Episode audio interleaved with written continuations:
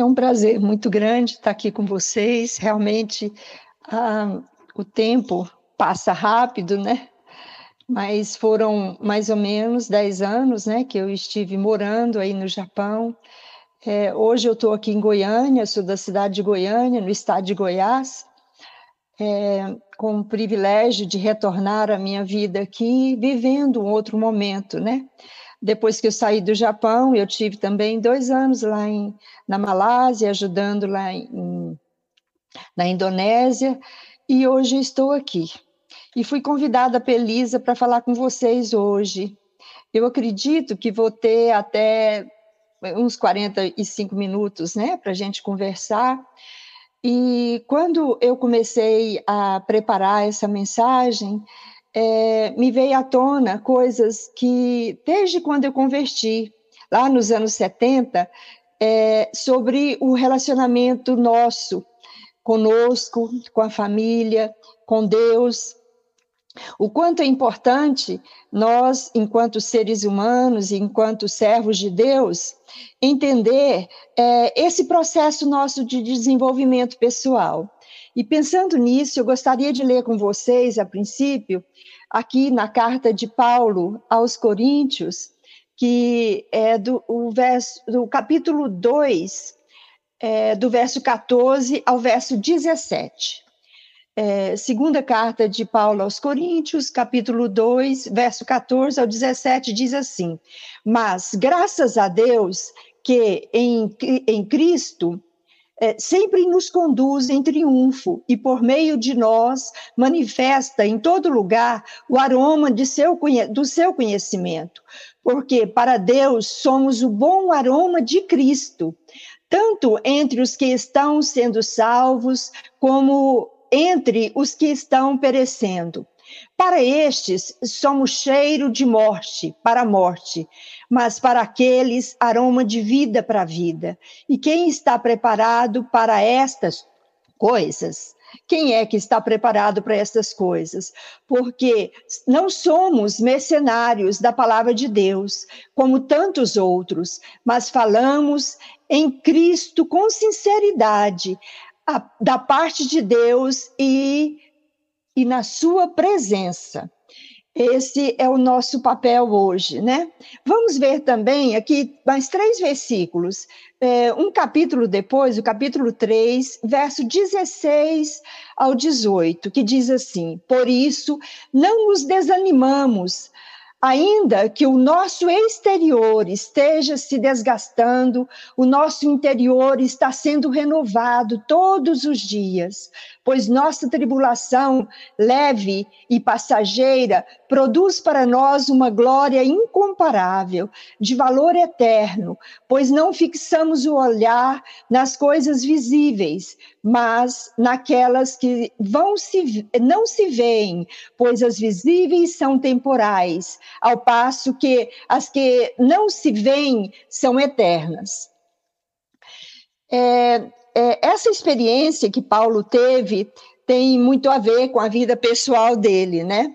Eu é, pensei em falar com vocês aqui hoje sobre as nossas identidades pessoais, né?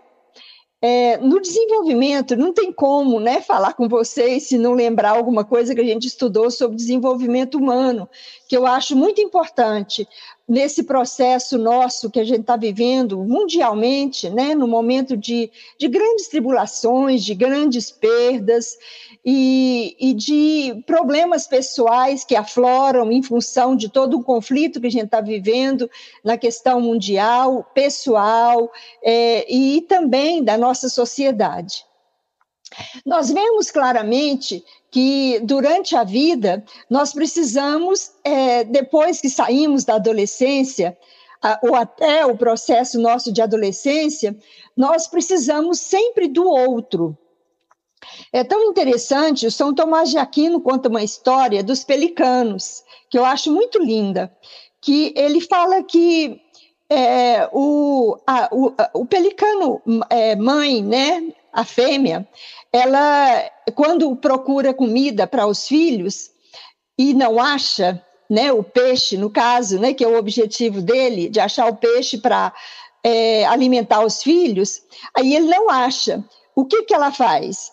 Ela, ela pica a si mesmo no próprio peito e tira a carne e o sangue de si mesmo e alimenta os filhos. E ele compara esse, essa ilustração com o papel do próprio Jesus na nossa vida. Ele, ele fala que Jesus, no seu é, papel na nossa vida, ele realmente foi esse pelicano, né? Ele tirou o sangue, é, é, foi tirado dele, né? Tirar, do lado do peito dele foi tirado sangue e água é, jorraram sangue e água do peito dele. E esse sangue e água é, é, foi jorrado para nos salvar. E esse símbolo do pelicano é muito lindo, porque nós revemos a nossa posição enquanto ser humano. E qual que é a nossa posição hoje? Independente da história de vida que nós tivemos, qual que é a nossa posição? É a posição daquele, é, é, daquela pessoa que realmente precisa é, aprender em Deus a resgatar a própria identidade e adquirir uma identidade que muitos autores, principalmente Bonhoeffer, ele fala que foi um mártir, né, lá na, nos anos 40, na Alemanha, ele fez parte, né, de, de um grupo que é, é, guerreava, né, é, tanto é, emocionalmente quanto intelectualmente contra toda a situação que o Hitler é, fazia na época. E ele descobriu que, além da identidade, é, ele não podia contar só com a identidade é, pessoal dele, ele precisava da identidade participativa. E foi isso que nós lemos aqui hoje, foi isso que Elisa leu, né, com relação ao papel de Deus na nossa vida e a necessidade nossa de, de crescermos e, e nos tornarmos brancos como a neve no processo nosso de santificação. Nesse processo nosso de santificação, cada um de nós tivemos a nossa experiência pessoal de conversão. Paulo teve a dele. Paulo teve que cair do cavalo, como está lá em Atos, né? Atos, é, capítulo é, eu só confirmar, capítulo 8, ele fala para nós, capítulo, capítulo 9, a conversão de Paulo. É relatado para nós como foi que Paulo converteu. Ele estava numa situação, numa cidade, onde ele programou ir para Damasco para é, entrar na sinagoga e pegar mais alguns do, da, dos chamados do caminho, né, que eram seguidores de Jesus na época, e, e prender. E ele ele ajudou a matar, né, muitos muitos servos de Deus na época. E ele estava com esse plano de, e, e, foi para Damasco. No caminho de Damasco, a, a, a, Bíblia nos relata que ele caiu do cavalo, literalmente. Ele perdeu. Perdeu a visão por três dias, ele ficou sem comer, sem alimentar por três dias. E esse processo dele marcou muito a vida dele e fez da vida dele uma nova vida. E nessa nova vida, ele, ele teve o poder de escrever para nós esta carta, e, e, em um país onde a perversão é, não era diferente de hoje, né? É, aqui, no, aqui em Goiânia não é muito comum as pessoas usarem o, o culto e, e utilizar é, perversões nos cultos é, seculares. Mas, na época, a deusa Afrodita era adorada e era oferecida, eram mulheres prostitutas que, que se prostituíam durante o, o culto, né, oferecendo sacrifício à própria deusa. E é, esse, é, é uma partezinha, mas a perversão na incapacidade, na presunção do povo, em função do, do poder intelectual muito elevado, era um centro de comércio, um dos maiores da época, um dos principais da época, né? Marinho, é, onde passava muita gente, tinha um, um, um fluxo de, de, de pessoas muito elevado, e a igreja na época estava correndo risco de, de seguir, de seguir os padrões é, do, do povo ímpio, né, do povo leigo da época, que não tinha conhecimento de Deus. É, os, os gentios eram predominantes lá em Corinto.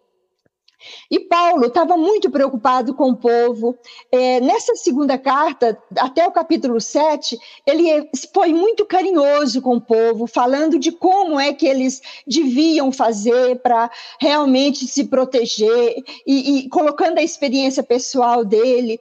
Ele relata para nós todo o processo né, de, de sofrimento dele é, durante é, esse período dele é, na pregação do evangelho, os naufrágios que ele teve, toda, toda as prisões, é, os apedrejamentos, as sabe as perseguições de pessoas que ele nem esperava que ia perseguir, é, toda luta dele mostra muito o que nós vivemos hoje. Nós vivemos um, um processo de luta muito grande.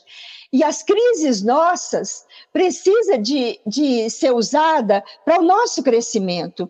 Nós estamos vivendo hoje, é, por exemplo, este mês é, é, é eu não sei se posso fazer falar comemorado, mas é, é, pelo menos mencionado, né, a questão do suicídio né, o setembro, o famoso setembro amarelo. E a gente sabe que o Japão tem, o número de suicídio é muito elevado, mas o Brasil não está muito longe disso, principalmente entre adolescentes e, e jovens, né, adultos, nós temos um índice muito elevado e, e, a minha preocupação é como que a palavra de Deus surte efeito no nosso coração. Paulo precisou literalmente cair do cavalo, é, jogar fora, tirar dele mesmo todo aquele conhecimento intelectual que ele teve e começar tudo aprendendo com Deus. É aí que entra essa identidade participativa.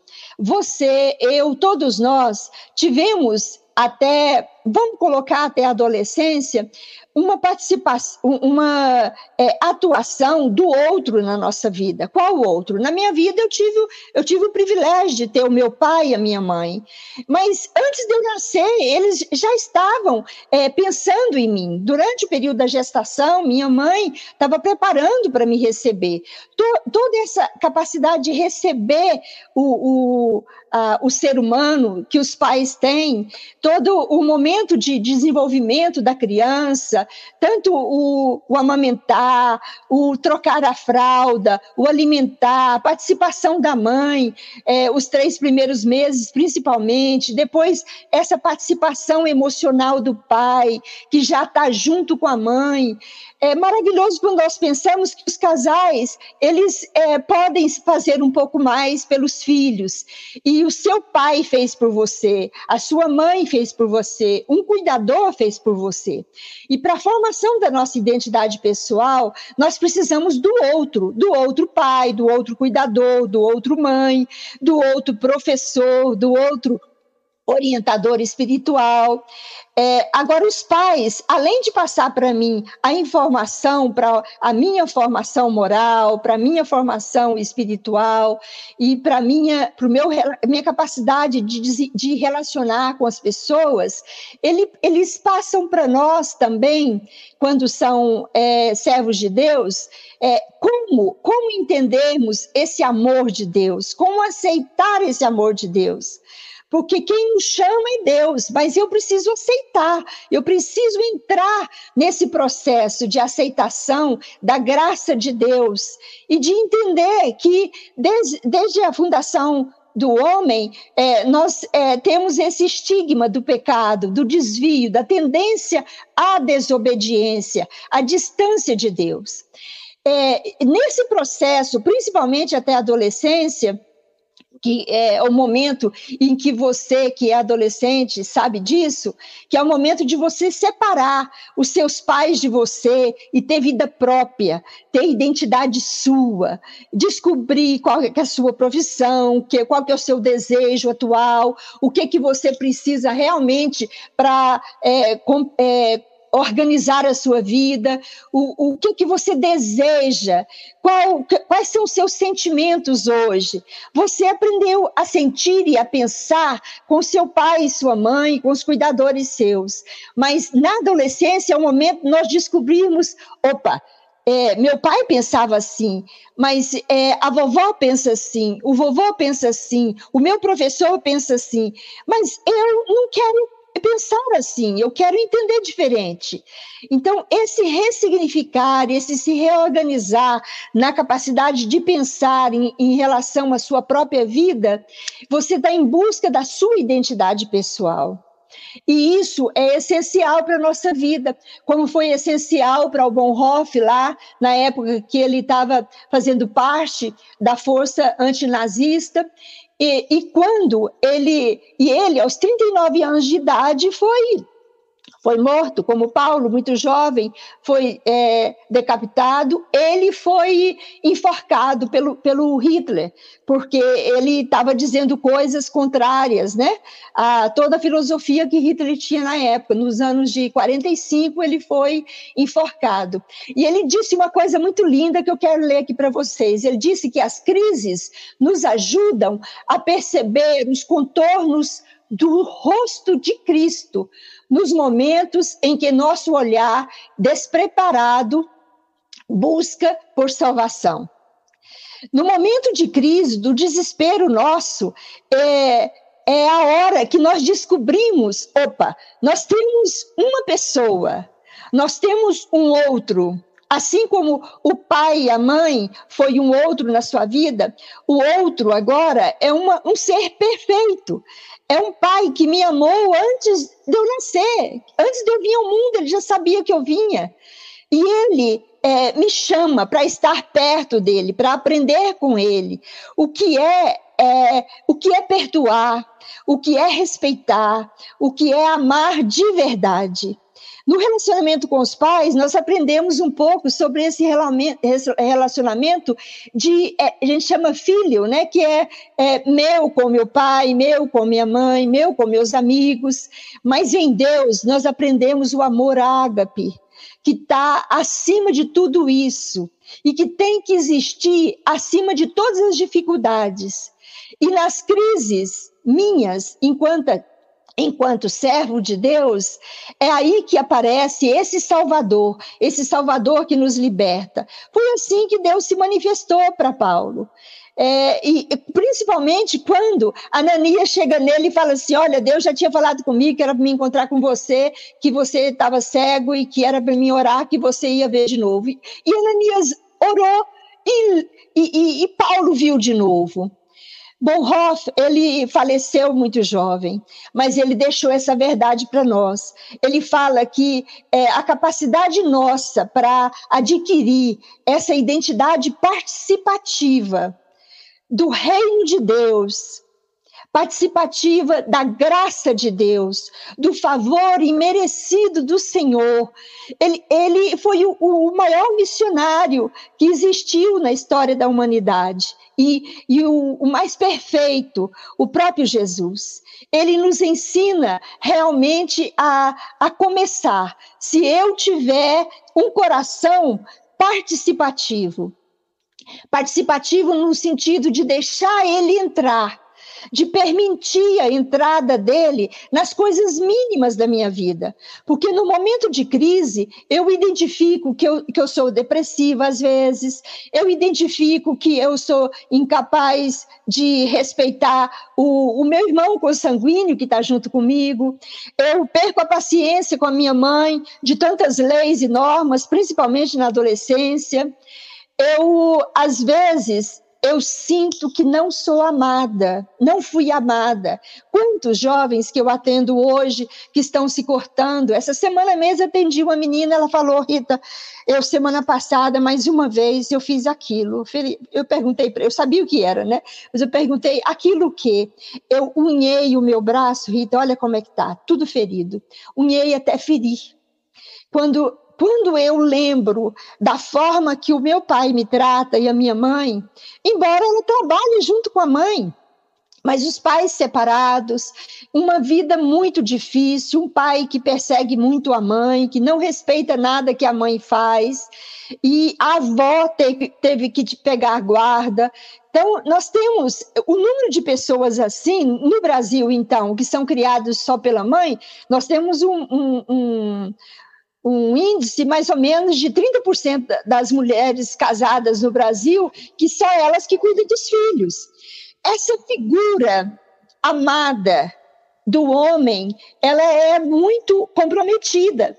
É, quando porque quem passa a figura das pessoas para nós, quem passa a imagem do, da figura homem, da figura mulher para nós, são, são nossos cuidadores e nossos pais.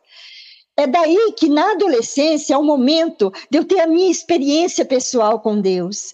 Eu não sei quantos anos você tem, mas tem um autor que fala que todos nós temos uma criança de cinco anos de idade dentro de nós e até morrer nós vamos ter essa criança dentro de nós. Como você cuida dessa criança hoje, quando você começa a ficar independente fisicamente e emocionalmente dos seus pais, e quando você é adulto, deixa de perceber que a forma que você cuida de você ainda é a forma de, de como a sua mãe cuidou de você e a cuidadora cuidou de você. Eu não sei se sua mãe te abandonou, se sua mãe te ignorava, se sua mãe te deu amor suficiente ou te deu amor demais que asfixiou, não sei o tipo de modelo familiar que você tem, mas eu sei o tipo de modelo familiar que você pode é, começar a ter desde hoje. É aí dentro de você, do momento em que você aprende a cuidar do seu corpo, da sua alma, do seu espírito, enquanto uma menina de cinco anos ou um menino de cinco anos que precisa de cuidados diários Aí eu entendo, sabe, por que, que Deus deixa para nós escrito que todo dia nós vamos ter males. E Paulo escreveu para nós que é pela renovação, né, lá em Romanos, é pela renovação da nossa mente que nós vamos transformar o mundo. Qual mundo? Esse mundo meu, pessoalmente, essa capacidade minha de ressignificar as coisas, sabe, de deixar de lado tudo que eu aprendi e começar de novo todos os dias. É, eu me lembrei aqui agora de como eu me senti quando eu cheguei da Malásia, né, no ano de 2019. Eu cheguei em novembro, quando foi em dezembro, estourou é, a Covid lá na China, né? O primeiro velhinho lá foi morto. Aqui no Brasil ficou sério mesmo no mês de março de 2020. Mas eu tive que chegar no Brasil e retomar tudo na minha vida. É, e, eu, e logo no início, eu estava atendendo em torno de 50 pessoas por semana na igreja. Eu atendo no consultório lá da igreja, e aí, na mesma época, eu falei, gente, eu preciso de ganhar minha vida, como é que eu vou fazer? E Deus abençoou que eu cheguei, logo, logo em seguida, uma pessoa, advogada amiga minha, arrumou minha aposentadoria, e cheguei no mês que se eu não arrumasse a minha aposentadoria, eu ia só poder ter, eh, ser aposentada daqui dois anos é, quer dizer, da época, dois anos, né, que seria ano que vem. Então, Deus, ele, quando nós temos a direção dele, a orientação dele, quando nós despertamos em cuidar dessa no caso meu, dessa menina interna, seja aqui no Brasil, seja lá em Filipinas, seja no Japão, seja na, na Argentina, onde eu tive, no Paraguai, no Uruguai, na China, em Hong Kong, lá em Londres, onde eu tive, e na Malásia agora, onde Deus me colocou para trabalhar com, com refugiados, pessoas que perde, perdem tudo, principalmente, principalmente mulheres lá do Afeganistão, muitas mulheres, Deus me deu privilégio de ouvi-las, de poder fazer alguma coisa para ajudá-las a, a, repensar todo o sofrimento, toda, toda a tragédia que viveram no país deles, mas estão num país onde eles não são aceitos enquanto pessoas. É muito difícil sentir estrangeiro. Quando eu estava no Japão, eu era muito feliz, mas eu era uma estrangeira, eu era um gaidin, eu era um, um mais uma mais uma estrangeira. O que que me ajudou a ajudar também os brasileiros? Porque a gente tinha essa identidade, essa identidade pessoal de ser ignorada pela sociedade, de não ser aceita. Eu não fui aceita como como missionária na igreja japonesa, embora meus pastores pelejaram, mas eles não aceitam missionários estrangeiros, só aceitam os, os, os nessa igreja que eu fui, né? Mas eu era membro da igreja e isso bastou para mim. Embora eu sofri muito, não me aceitar como missionária, eu sou missionária, como assim? Isso foi um conflito muito grande para mim. Mas na, na época eu descobri uma coisa: Deus me chamou para ser testemunha. Deus não me chamou para ser honrada em lugar nenhum. Não. Se eu for honrada, isso vai ser uma maravilha, vai ser maravilhoso. Mas Deus me chamou para ser testemunho testemunha da palavra dele, testemunha de um relacionamento íntimo com ele. E sem, sem o que eu tive no Brasil, que foi entender a minha história de vida. Quantas das vezes eu sentei com meus pais, com minha mãe, tadinha, às vezes ela ficava é, constrangida, né, porque teve dificuldades. Uma mãe de nove filhos, eu nasci de parto normal, com parteira, embora hoje está na moda, né? E na Ásia é muito comum ter parteiras mesmo para fazer parto.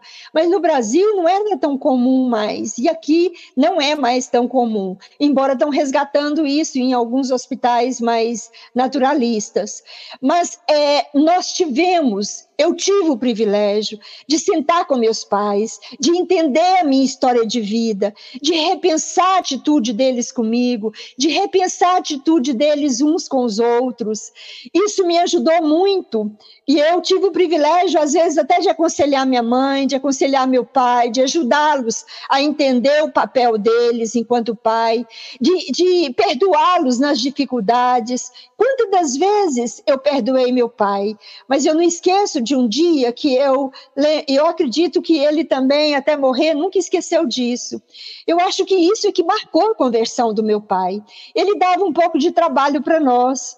Minha mãe era muito doente, tinha chagas, e ele, é, ele aprontava de vez em quando. Ele não era servo de Deus. Eu fui a primeira pessoa a converter na minha família com 17 anos de idade. Depois, é, é, meu pai converteu dois anos antes dele morrer, minha mãe converteu três anos antes de morrer, mas eu levei uma vida sem é, sozinha no relacionamento com a minha família, até mais ou menos uns 11 ah, anos depois que eu converti, aí meus irmãos começaram a converter, depois é, meus cunha minha cunhada, e, e a, Deus foi salvando a minha família. Mas eu, eu fico imaginando o quanto foi importante esse momento meu de sentar com meus pais e de dizer para o meu pai um dia que eu estava orando até então para Deus salvar ele e ajudar nossa família, libertar nossa família, libertar ele de todo o adultério, de toda a incapacidade dele de infidelidade. Ele às vezes conversava comigo e chorava, falava: "Minha filha, como que eu faço? Eu sou homem e sua mãe é muito doente. Como é que eu faço? Como que eu ia fazer? Eu, eu não tinha nada para fazer por ele. Só Deus podia fazer por ele. Mas eu cheguei um momento de uma vez olhar para ele e falar: "Pai, eu queria muito, muito que Deus salvasse o Senhor, mas eu ultimamente eu estou orando para Deus salvar, matar e levar para o seio de Abraão. Eu queria muito, eu quero isso, pai. Eu não estou aguentando. Os meus irmãos não estão aguentando mais o sofrimento da mamãe e, e a vida que o senhor está oferecendo para ela. E foi mais ou menos é, dois anos depois, eu fui para Filipinas. Dois anos depois eu cheguei. O meu pai olhou para mim e falou que tinha uma dívida comigo que ele ia aceitar Jesus no dia que eu chegasse, porque ele tinha sido muito é, é, eu acho que sem carinho, né? Assim, desprovido de carinho comigo, quando eu saí do país, quando ele falou que eu ia acabar com a minha vida, acabar com a minha profissão e virar missionária, a igreja ia me abandonar. E eu falei para ele, falei, pai, eu não estou confiada na igreja, eu estou confiada em Deus. Irmãos, eu confesso para vocês que quando eu falei isso, eu nem entendia muito bem o que, que era sair da minha família e, e, e, ter esse desamparo que a gente tem quando nós saímos do nosso país e nos tornamos estrangeiros. Eu fui entender o quanto Deus é especial, o quanto Deus organizou a minha vida no Brasil, o quanto Deus me deu o privilégio de fazer minha análise pessoal, para nunca, nunca entrar em depressão no campo campo missionário, embora as dificuldades eram homéricas, os terremotos, sabe, a forma do povo tratar a gente, o país tão pobre, a incapacidade de comer coisas que aqui no Brasil era tão comum para mim. Né? Coisas simples, como por exemplo, uma manga especial que a gente tem aqui no Brasil, não existia. Isso parece uma coisa irrisória, mas a, a dificuldade de relacionamento em casa entre os missionários, sabe? A capacidade das pessoas de julgar um ou outro, a gente aperfeiçoa isso, né? E vê isso quando estamos mais próximos uns dos outros. Como Deus me bulirou, como Deus trabalhou meu coração. Interessante, a conversão da minha família foi proporcional a esse bulirar de Deus, a esse esvaziar de mim mesmo e deixar Deus me usar de, sabe, fui magoada pelo meu pai, fui magoada pela minha mãe, mas eu perdoei, eu estou perdoando, eu, eu continuo perdoando as pessoas, é, e eu tenho dificuldade de perdoar, eu tenho dificuldade de crescer, eu tenho dificuldade de enxergar as coisas. Mas nesse processo meu de crescimento, do, do momento em que eu assumi a minha identidade e comecei a trabalhar a minha possibilidade de sair do meio dos meus pais e ter vida própria. Mas é, eu tive o privilégio que, com 17 anos, descobrir a minha profissão. Hoje eu atendo pessoas com 40 anos que ainda não sabem o que é da vida. Isso é uma prova de que nunca entrou nessa identidade participativa, de que Deus, Deus dentro de nós, Ele é o outro hoje o outro que no, e, e é perfeito. Ele que nos criou, ele é quem nos entende profundamente. O nosso inconsciente, como disse é, Salomão para nós, que é o maior tesouro nosso, ele disse o seguinte lá em Provérbios, capítulo 3, verso 23. Ele diz assim: sobre tudo que se deve guardar, Guarda o teu coração, porque é dele que procede as saídas da vida. É isso que Bonhoeffer está falando. Foi isso que Paulo falou para nós. Olha, é, vamos é, não vamos ficar desanimados, ainda que o nosso exterior esteja desgastado. Paulo, a gente não pode comparar o nosso sofrimento hoje, embora seja muito grande, de ver pessoas tão amadas, né, sendo ceifadas por um vírus tão simples, por uma incapacidade de cuidar da, da própria imunidade. Mas Paulo, ele, ele, ele sofreu exteriormente, fisicamente, ele foi espancado muitas das vezes, ele se desgastou no, no campo missionário missionário. E, e, e, tem um capítulo que fala, principalmente o verso 28 aí, é, na, na, é, no texto de Coríntios, é, eu acho que é a parte, deixe, deixe-me olhar aqui a parte que eu estou falando. O verso 28 é muito lindo quando ele fala, vocês sabem, é, no capítulo, é, no, no, em 2 Coríntios 11, no capítulo de, é, isso, capítulo 11, verso 28, no final ele fala assim, olha, eu sofri tudo isso, e sabe por quê? Porque eu preocupo com a igreja, eu estou preocupada com o crescimento de vocês, eu quero ver Cristo sendo formado no coração de vocês. Esse prazer de falar disso precisa ser resgatado na família, principalmente no relacionamento de vocês com seus filhos, seja ele criança de primeira fase, segunda, segunda infância, seja ele da adolescência, seja ele um jovem adulto que está tendo falhas e que precisa ser respeitado. É muito bom quando nós percebemos que, embora tivemos dificuldade, como todos vocês que estão aqui me ouvindo, todos vocês, tiveram dificuldade no relacionamento passado, desde quando nasceu. Mas tem uma coisa muito linda, muita coisa boa aconteceu, sabe por quê? Porque você está aqui. Se você não tivesse sido amado por alguém, você não conseguiria estar aqui.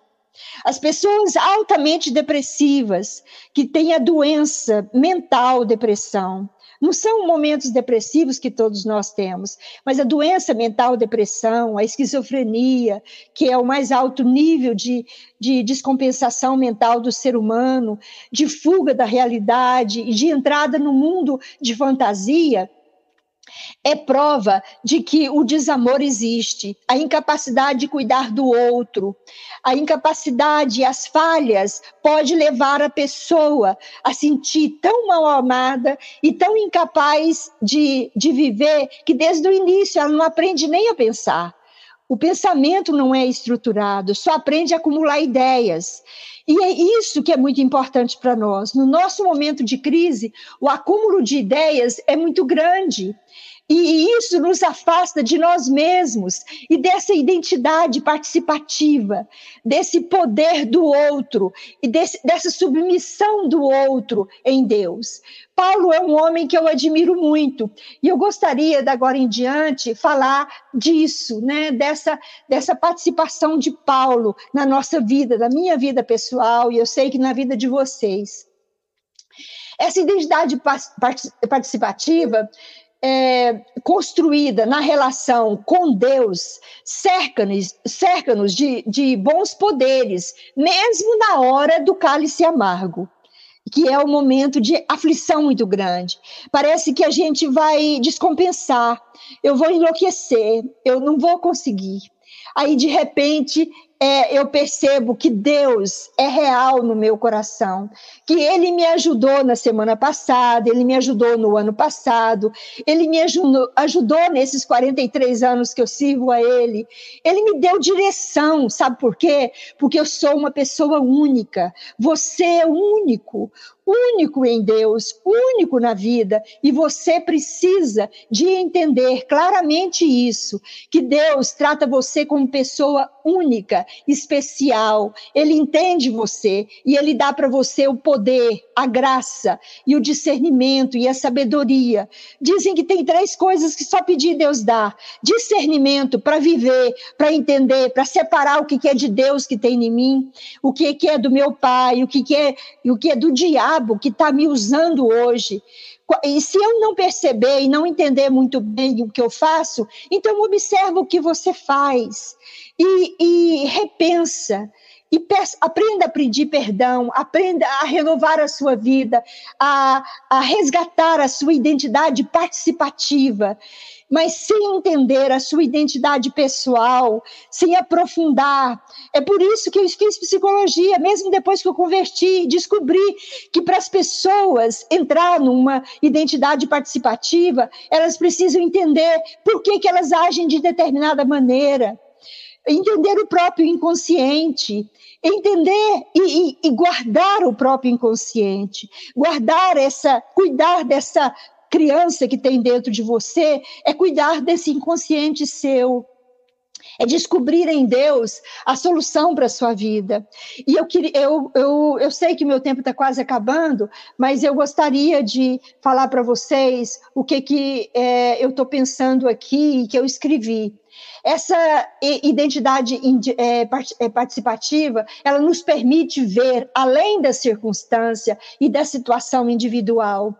Ela nos ajuda a, a é, a, entender Deus em nós, usar o poder de Deus para o nosso crescimento e nos ajuda a poder ajudar o outro. Ela é, é, é ela é complementar da identidade é, pessoal. É, é na é, essa relação entre ambas é, é, que Paulo realmente nos ajuda a celebrar a vida que passa pela morte. No momento de crise, nós sentimos que nós morremos, e isso é maravilhoso porque nós precisamos de morrer mesmo para nascer de novo todos os dias. Não fique apavorado, não entre em pânico com as coisas que você vê. Tenta ver o que de Deus tem aí que ele está querendo te ensinar. Em Gálatas, em Gálatas, capítulo 2, verso 20, Paulo diz assim: não vivo eu. Ele está falando do quê? Do âmbito da identidade individual, do Paulo, do indivíduo Paulo. Mas Cristo vive em mim quando ele fala, mas Cristo vive em mim, ele está falando que a identidade dele participativa é real. Paulo, que reconhece a ação da graça sobre o Saulo.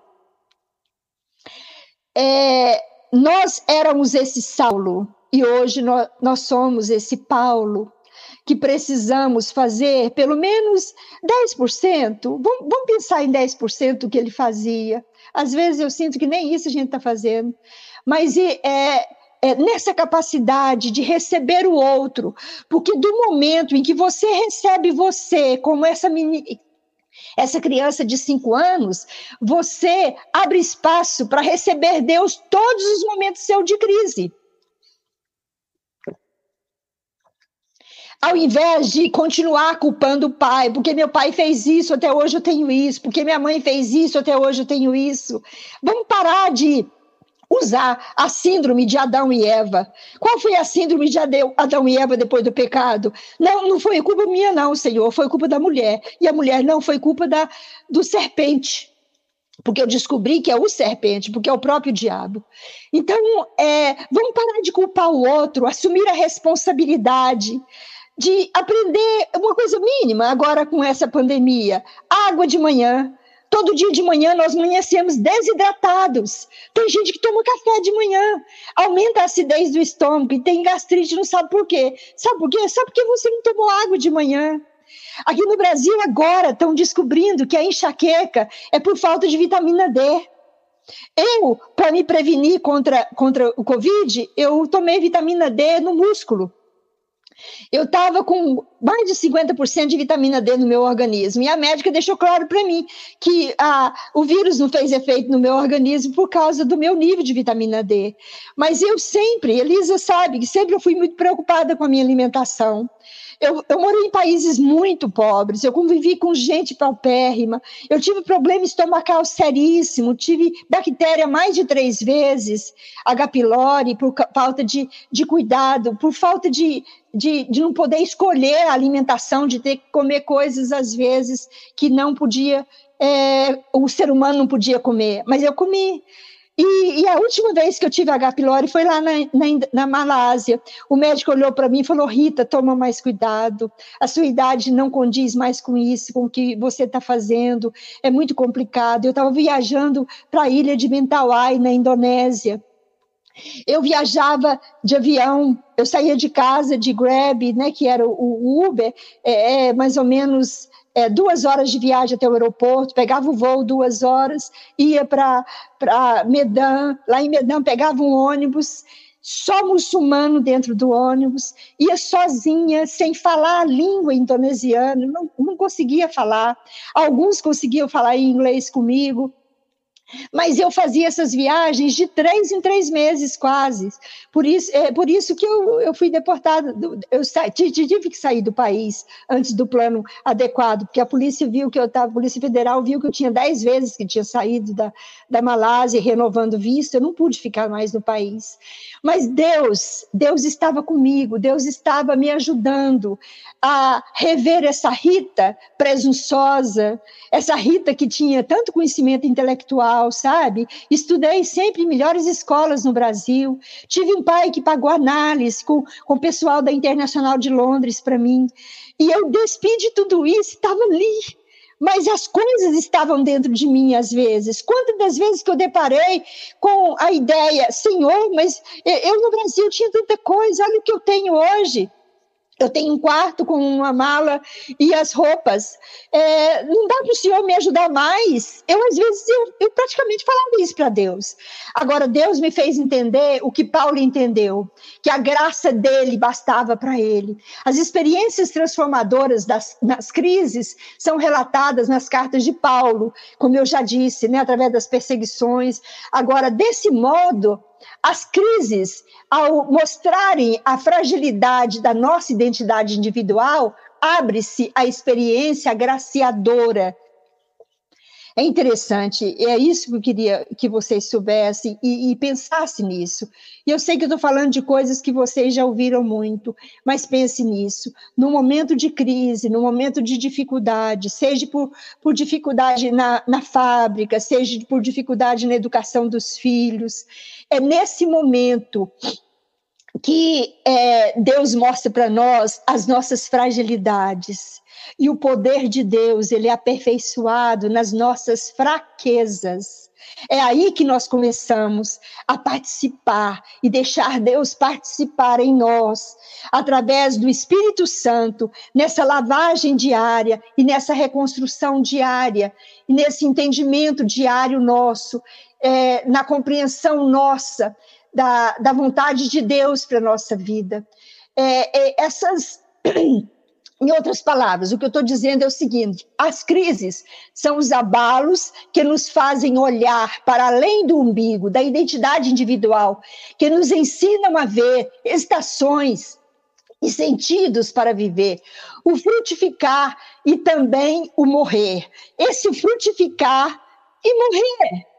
Morrer em quê? Morrer essa presunção minha, morrer essa incapacidade de ver a minha inveja, morrer essa incapacidade de ver o meu ódio pelas pessoas, essa capacidade que todos nós temos de guardar mágoa e que, na verdade, é a causa da maioria das doenças, principalmente a depressão, principalmente a ansiedade, a incapacidade de ver os próprios limites, de de abandonar essa síndrome de onipotência que é do inimigo das nossas almas, que nos impedem de dar a Deus o lugar dele. Ele é onipotente, ele sabe de tudo, ele conhece de tudo. E nós precisamos de amadurecer amadurecer para para um maior desfrute do amor de Deus Pai, expressado em Cristo Jesus.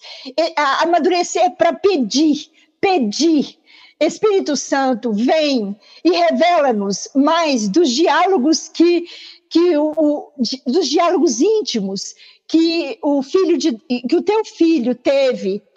É, isso é maravilhoso, né? Esse diálogo íntimo do Filho de Deus com o próprio Deus quando ele esteve aqui. Nós precisamos saber mais disso reavivar isso no coração nosso, enquanto pais, enquanto tio, enquanto professor, enquanto adolescente, renovar isso no nosso coração para o nosso relacionamento interpessoal. Nós precisamos amadurecer para não enlouquecermos com a intensidade da experiência de ser visitados pela Trindade, que nos surpreende, convidando-nos para participar da sua comunhão. E eu estou terminando, Elisa, estou na conclusão já. Eu acho que estou falando demais, né? Estou preocupada aí com o horário de vocês. Portanto, na ótica da biologia, da biologia, do físico, da ressurreição, as crises não são percebidas como alheias à vida, mas como fios da própria vida, fazendo parte da trama na qual as diferentes narrativas reúnem-se em uma narrativa única. Essa começa afirmando que Deus é amor e continua na encarnação desse amor em Jesus Cristo. E o, o, esse amor, ele precisa ser encarnado. Essa é a chave da verdadeira identidade participativa, a encarnação é, de Cristo em nossos corações. A palavra de Deus nos diz, é, o salmista, então, né, no momento lá dele de desespero, ele fala: Guardei a tua palavra no meu coração para não pecar contra ti.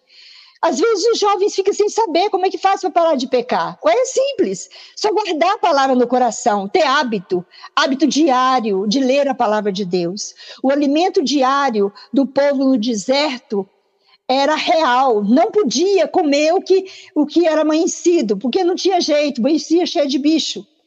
A nossa mente precisa de alimento diário da palavra de Deus para ter essa renovação e essa dinâmica. E a gente ir lá na nossa identidade pessoal e voltar na nossa identidade participativa. Por isso, é, é, só por isso que nós realmente podemos é, usufruir e desse, dessa unidade indesfrutável do amor trinitário, do amor da trindade, do, do Pai, do Filho e do Espírito Santo em nossos corações. Podemos afirmar que todas as crises levam a uma cruz. Todas as cruzes são a cruz, a cruz que você tem que pegar e levar que é a sua própria vida, sua própria forma de lidar com você. O maior inimigo seu é você. E quanto mais você se incapacita para carregar a própria cruz, que é esse cuidar dessa, dessa criança que eu falei aí dentro de você, nesse processo de sair da própria identidade pessoal e entrar na identidade participativa. Por isso, Jesus disse em João 12, 32, ele diz assim, uma parte do versículo: Quando serei levantado, atrairei todos a mim. O meu desejo é que cada um de vocês seja hoje mais atraídos a Deus, que dê a Ele mais espaço, que essa identidade participativa sua seja real para hoje, para o agora, para você ajudar os que estão precisando, porque eu sei que vocês lidam com pessoas em desesperos aí. Vamos continuar assumindo nossa cruz e vivendo acima das nossas dificuldades em Deus, colocando em prática nossa identidade participativa para o reino de Deus, vivendo pela graça como nosso homem, a nossa mulher. Né? No caso do homem, o Saulo, o Paulo, viver o que ele viveu e assumir a responsabilidade de cuidar da igreja. Quem é a igreja? Você mesmo, eu, e o outro que está perto de mim, os membros da igreja. Hoje eu tenho o privilégio de dizer que ajudo na igreja as pessoas a nascer de novo de verdade. Pessoas em conflitos intrapessoais ficam bloqueados, o Espírito Santo não tem poder na vida dele. E termino é, dizendo, lendo para vocês aqui, é, o, o, o que, que nós precisamos mesmo? Pois não fixamos. Por que, que nós temos vitória? Porque nós não fixamos o olhar nas coisas visíveis. Não fixe o olhar nas coisas visíveis. Começa a ver o que Deus fez por você. Começa a rever o seu, o seu estado pessoal, a sua vida pessoal. Que Deus possa continuar abençoando a sua vida. Essa é a palavra que eu tive aqui de Deus guardada no meu coração. E é de coração mesmo que eu passei para vocês. Espero que vocês tenham entendido né, o que eu quis passar. Um grande abraço a todos. E eu termino a minha fala dizendo a vocês que vale a pena, vale a pena servir a Deus. Tem um autor que fala que é, o hormônio chamado ocitocina, ele é produzido em alta escala quando a mãe vai é, é, ter o bebê no parto normal. Porque ela grita, ela xinga até a terceira e, décima geração, porque eu já vi muitos partos. É, é, terrível a dor que ela sente, mas ela recebe o filho e beija e chora de alegria, porque saiu uma pessoa dentro dela. Nesse momento, a produção de ocitocina é muito elevada. Tem um amigo meu que fala que o papel do missionário é mais ou menos isso. É como uma mãe que tem o, o bebê e logo depois ela quer ter outro bebê. A gente vai para o campo missionário, sofre demais, volta para casa, aí depois você fica querendo voltar. Por quê? Porque nós não damos conta de ficar sem essa ocitocina. Mas eu descobri uma coisa: quando eu faço o que eu amo, eu produzo diariamente a ocitocina. E isso, através da ocitocina, que é um hormônio é natural e normal na nossa vida, nós produzimos em nós saúde mental, emocional, alegria. E damos a Deus a possibilidade de aprender com Ele a viver acima dos nossos problemas. Que Deus continue nos abençoando, tá bom? Elisa, é isso que eu tinha para dizer. Que Deus abençoe sua vida grandemente.